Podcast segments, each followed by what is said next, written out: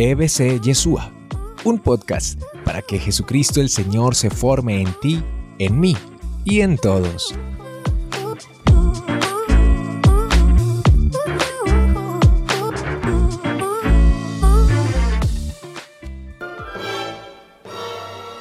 La iglesia nos invita a descubrir la presencia del Señor en nuestro tiempo.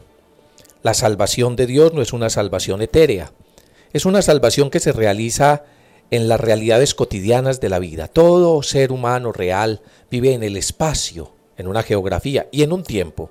Y desde allí vamos forjando una cultura, una manera de cultivarnos.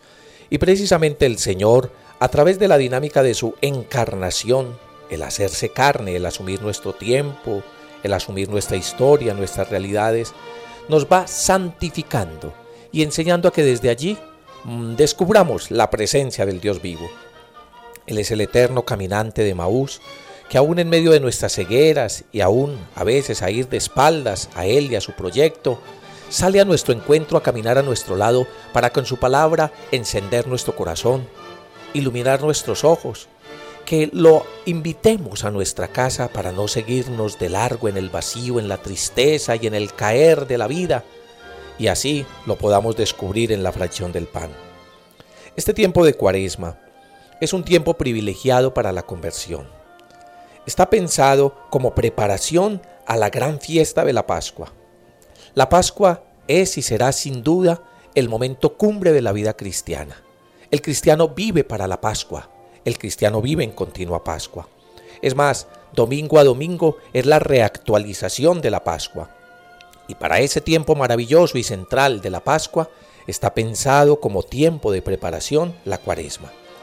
El tiempo de cuaresma se extiende desde el miércoles de ceniza hasta la misa del Señor el jueves santo, excluyendo lógicamente esta celebración del jueves santo que ya hace parte del triduo pascual. Pero desde el miércoles de ceniza hasta esta misa del Señor, excluyéndola como ya he dicho, se extiende el tiempo de la cuaresma. Y está pensado fundamentalmente para que nuestra vida la pongamos en orden a la Pascua, en preparación a la gran fiesta de la Pascua. Durante todo este tiempo la iglesia nos va recordando los sacramentos de la iniciación cristiana, el bautismo, la confirmación y la Eucaristía, que de una manera plena se han de celebrar en la Pascua y se han de renovar en la Pascua. Esta es la época en que los catecúmenos se preparan para ello.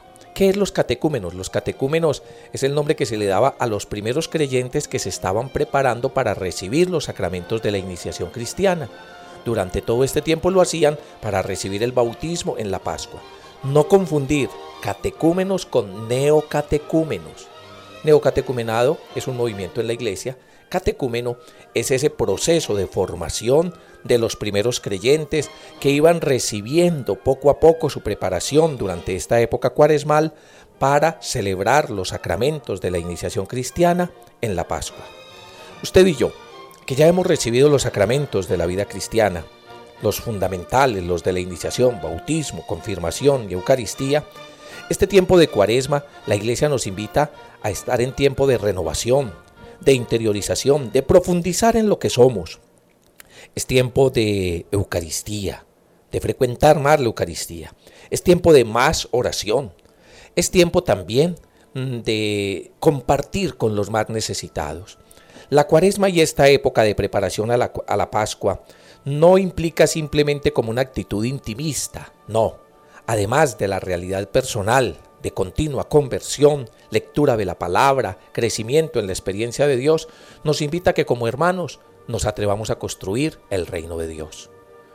Nosotros también como iglesia queremos recordarle que esta su emisora es una emisora que estamos haciendo entre todos, que con su oración, que con sus ofrendas, que con las distintas actividades y participación, tanto a través del emisor, en la escuela, en su parroquia, en obras sociales, usted vaya mostrando que de verdad es un cristiano que está en cuaresma, caminando hacia la alegría de la Pascua.